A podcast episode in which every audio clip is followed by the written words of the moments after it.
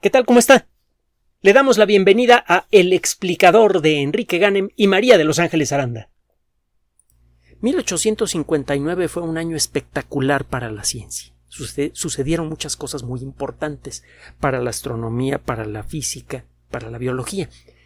En 1859 fue publicado el libro más famoso de Carlos Darwin, eh, un libro que se agotó el mismo día que salió a la venta, eh, un libro de fácil lectura y muy atractivo, sobre todo ahora en la era del Internet. Usted puede buscar los nombres de los bichos y de los lugares que menciona. Es, un buen narrador, Darwin. Este libro, desde luego, ha tenido una trascendencia espectacular. Nos ha ayudado a entender un fenómeno fundamental de la naturaleza que no solo afecta a todos los seres vivos. La evolución ocurre en cualquier sistema complejo. En el mundo de la física fue publicada la fórmula complementaria, la fórmula que faltaba para poder entender bien cuál es la relación entre magnetismo y electricidad. Como consecuencia de un trabajo teórico brillante de James Clerk Maxwell, fue posible por primera vez entender desde el punto de vista teórico ¿Cuál es la relación entre la electricidad y el magnetismo? La primera consecuencia fue que, nos quedó claro que la luz es un fenómeno electromagnético. Gracias a estas fórmulas fue posible predecir la existencia de otras formas de electromagnetismo, por ejemplo, las ondas de radio, que desde luego han tenido una importancia económica brutal en la historia del siglo XX. Piense en la industria de la radio y de la televisión, que por mucho tiempo han dependido de, de formas de radiación electromagnética que no habríamos podido detectar de no ser en buena medida por el trabajo de James Clerk Maxwell.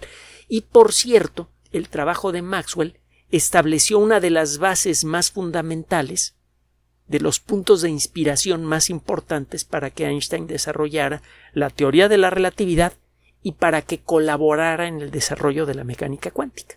La física del siglo XX le debe mucho a James Clerk Maxwell. En ese mismo año sucedió otro fenómeno espectacular, pero este eh, eh, natural.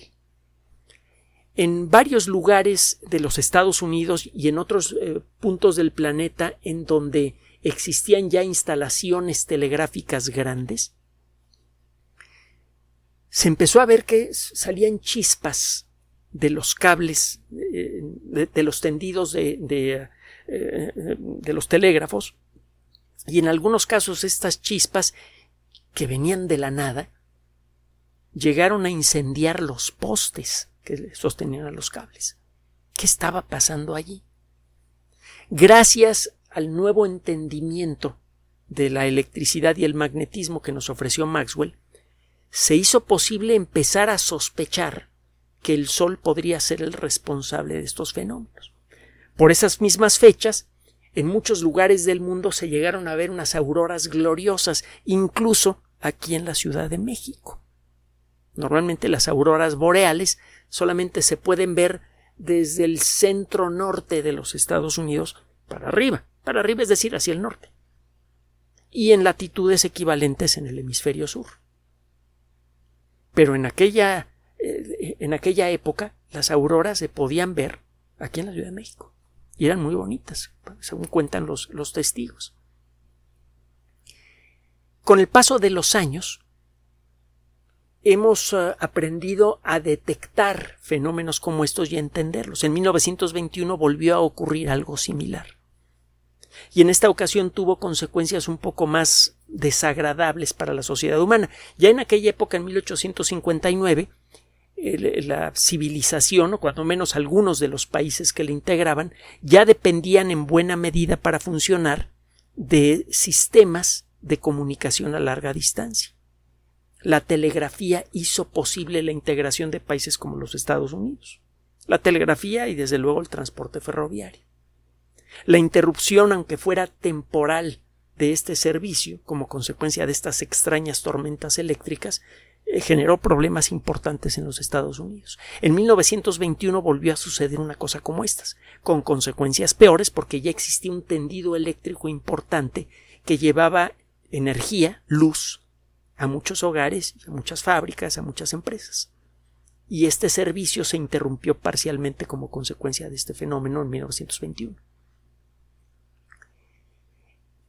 El evento de 1859 tiene nombre, lo va a encontrar usted en la Wikipedia. Se llama el evento de Carrington. Y eh, pues desde que fue identificado como un fenómeno eléctrico producido por el Sol, los expertos en, eh, el, en el área, que involucran entre otras personas a meteorólogos y también astrónomos, han em, eh, estudiado con más detalle lo que pasa en el Sol y han empezado a entender la causa de estos fenómenos.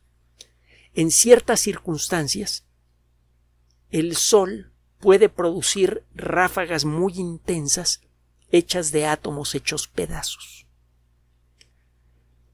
Nuestro Sol es tan estable a simple vista, tan cotidiano, que no nos detenemos fácilmente a pensar en lo que ocurre en nuestra estrella. La distancia al Sol es espantosa. Una bala de pistola o un avión comercial que vuelen en línea recta y a velocidad constante tardan entre 17 y 18 años en llegar al Sol. Depende del momento en el que partan, porque la distancia entre la Tierra y el Sol está cambiando continuamente. Es una distancia verdaderamente brutal.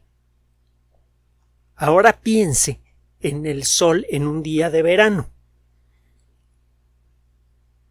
Este dato lo hemos mencionado en otras ocasiones. La Tierra intercepta apenas un dos mil millonésimo de la energía que emite nuestra estrella continuamente. Es un verdadero infierno la superficie del Sol. Y lo que hay en el centro es inmencionable. Es un lugar verdaderamente, bueno, es delicioso y aterrador. Y eso que se trata de una estrella pequeñita.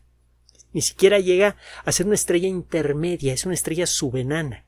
Hay estrellas que de manera normal emiten varios millones de veces más luz que nuestra estrella.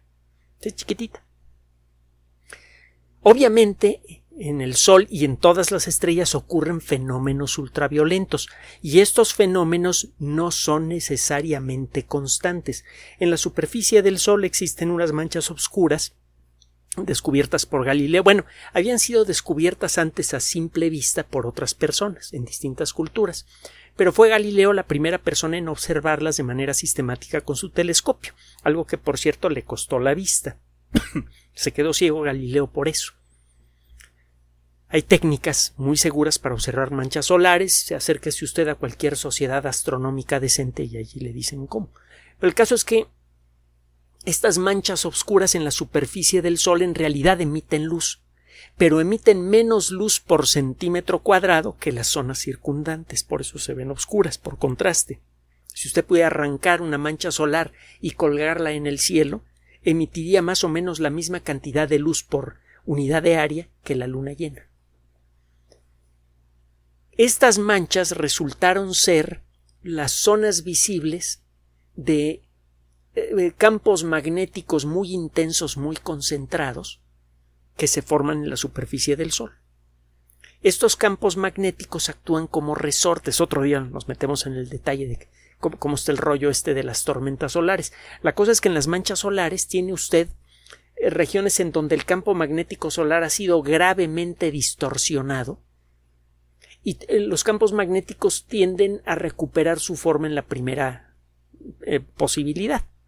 Hay eh, alguna fuente de energía que distorsiona estos campos magnéticos y que cambia las características de la superficie del Sol, por eso toman ese color oscuro. Cuando las fuerzas que generaron esta distorsión se liberan, a veces lo hacen de golpe. Se acumula una cantidad de energía bestial necesaria para torcer el campo magnético del Sol, que es muchas veces más intenso que el de la Tierra, y cuando esa energía se libera, lo hace en forma de destellos de energía eh, cataclísmicos. Incluso un destello pequeño en la superficie del Sol puede emitir muchos millones de veces más energía que la detonación simultánea de todas las armas nucleares que han sido construidas jamás. Es algo verdaderamente apocalíptico. Y este, estoy hablando de los eventos pequeños. Esta liberación de energía tiene, entre otras cosas, como consecuencia un destello de rayos X más o menos importante y también una explosión que arroja gas de la superficie del Sol los átomos que forman este gas están destrozados. Un átomo normal tiene protones y neutrones en el centro y electrones alrededor. Lo que normalmente sale del Sol durante una de estas erupciones es una burbuja de gas hecha de protones y electrones, cada uno va por su, eh, por su propio camino. Esta nube de átomos destrozados, que viaja a una velocidad enorme, puede cruzar la distancia entre la Tierra y el Sol en unos cuantos días y si por accidente esta burbuja de gas se encuentra en su camino a la Tierra, se viene una tormenta magnética.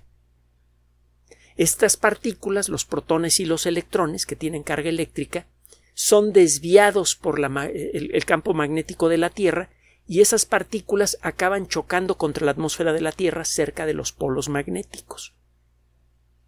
Cuando esas partículas ingresan a la alta atmósfera, comienzan a golpear a los átomos que se encuentran allí y estos átomos sacudidos absorben parte de esa energía y la reemiten en forma de luz. Eso es lo que produce las auroras. Si la tormenta es especialmente fuerte, el campo magnético tiene trabajo para desviar a estas partículas. En lugar de que solamente entren por los polos magnéticos, estas partículas pueden empezar a entrar en latitudes medias, que fue lo que sucedió en 1859 durante el, el evento de Carrington y también sucedió en 1921.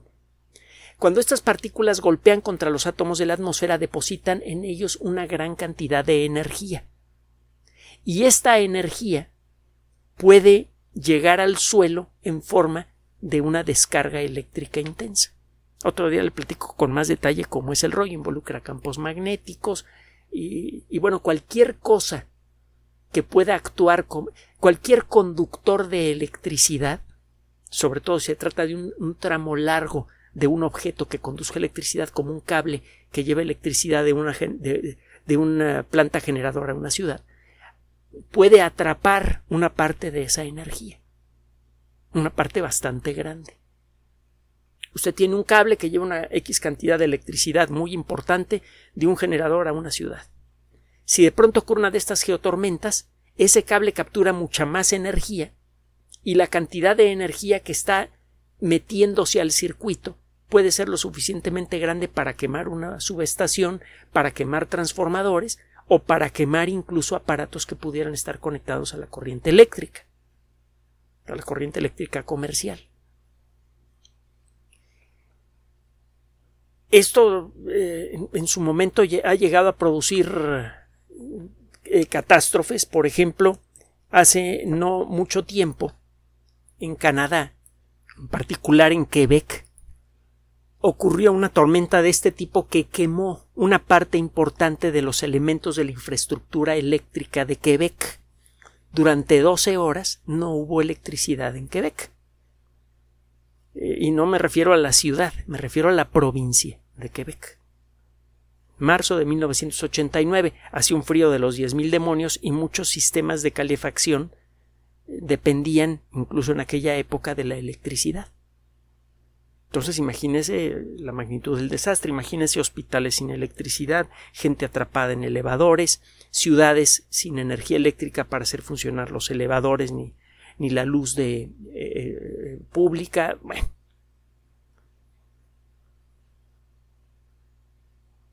Si este evento hubiera sido más intenso, las consecuencias habrían sido mucho más graves. Bueno, pero pueden ser más intensos estos fenómenos, estos estas llamaradas, no llamaradas, estos destellos solares, estas tormentas solares, tormentas magnéticas solares, ¿pueden ser más intensas? La respuesta es que sí. Hay evidencia, otro día le platico de dónde viene, porque no es lo mero sabroso de la nota de hoy.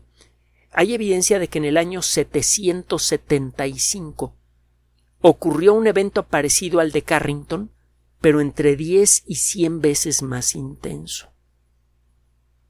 Y la evidencia es muy fuerte. Sí ocurrió, pues. ¿Qué pasaría si ocurriera un evento así en el mundo moderno? ¿Para qué le cuento? Es probable que el mundo entero se quedara, entre otras cosas, sin Internet por semanas enteras, quizá en algunos sitios por meses o hasta por más de un año. Póngase a pensar en lo que eso significa y eso sería parte del problema que causaría un superdestello solar de esa intensidad. Pero bueno, hasta hace relativamente poco muchos especialistas en el campo decían, bueno, sí, ok, puede pasar, pero yo creo que es una cosa que pasa más o menos cada diez mil años. Así que la probabilidad de que nos pase en los próximos mil años es muy baja, preocupémonos de otras cosas. bueno, resulta que un grupo de investigación acaba de publicar en Nature Communications, una revista de la que hemos hablado muchas veces, cuyos eh, contenidos son descargables gratuitamente en, Internet y que en todos los casos se trata de artículos de investigación de muy altos vuelos, eh, eh, revisados por un equipo editorial de primera línea, el equipo de Nature.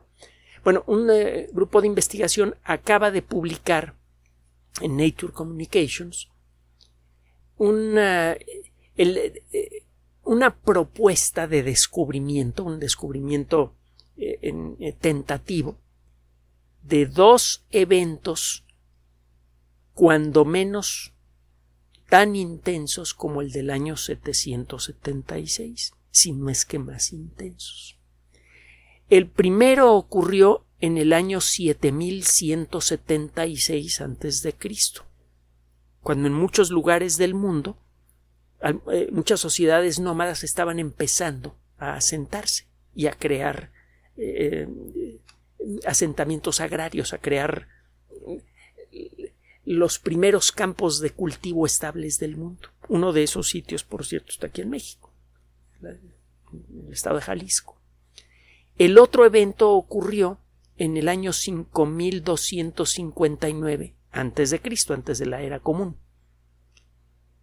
Justo cuando estaban terminando últimos eh, las últimas sacudidas climáticas atribuibles a la última glaciación. Recuerde que eh, en los últimos dos y medio millones de años han ocurrido como en una veintena de ocasiones instancias de glaciación. La Tierra se cubre parcialmente de hielo, como 20-30% de la superficie de la Tierra se llena de hielo. En algunos lugares el casquete puede tener hasta 4 kilómetros de espesor, disminuye la profundidad de los océanos, en el resto del mundo hay un clima de la patada, etcétera. Esto dura 20, 30 mil, 40 mil años, varía de un ciclo a otro. Se viene un derretimiento súper rápido y se viene luego un periodo interglaciar cortito de, no sé, hay unos que dicen que podrían durar hasta 15 mil años, pero parece que son mucho más cortos los periodos, periodos interglaciares, 10, 12 mil años. Y luego se viene otra, otra glaciación de la patada. Bueno, eh, la última, el último eh, periodo glaciar empezó a, desaparecer, empezó a, concluir hace 12.000 años. Es cuando el hielo comenzó a derretirse rápidamente. Pero siguieron ocurriendo cambios importantes en el clima hasta por allá del año 5000 antes de Cristo. Es cuando eh, se estabilizó el clima de manera relativa y eh, arrancó el interglaciar en el que ahora vivimos. Bueno, estos eventos cuando menos fueron tan imponentes como el del año 775.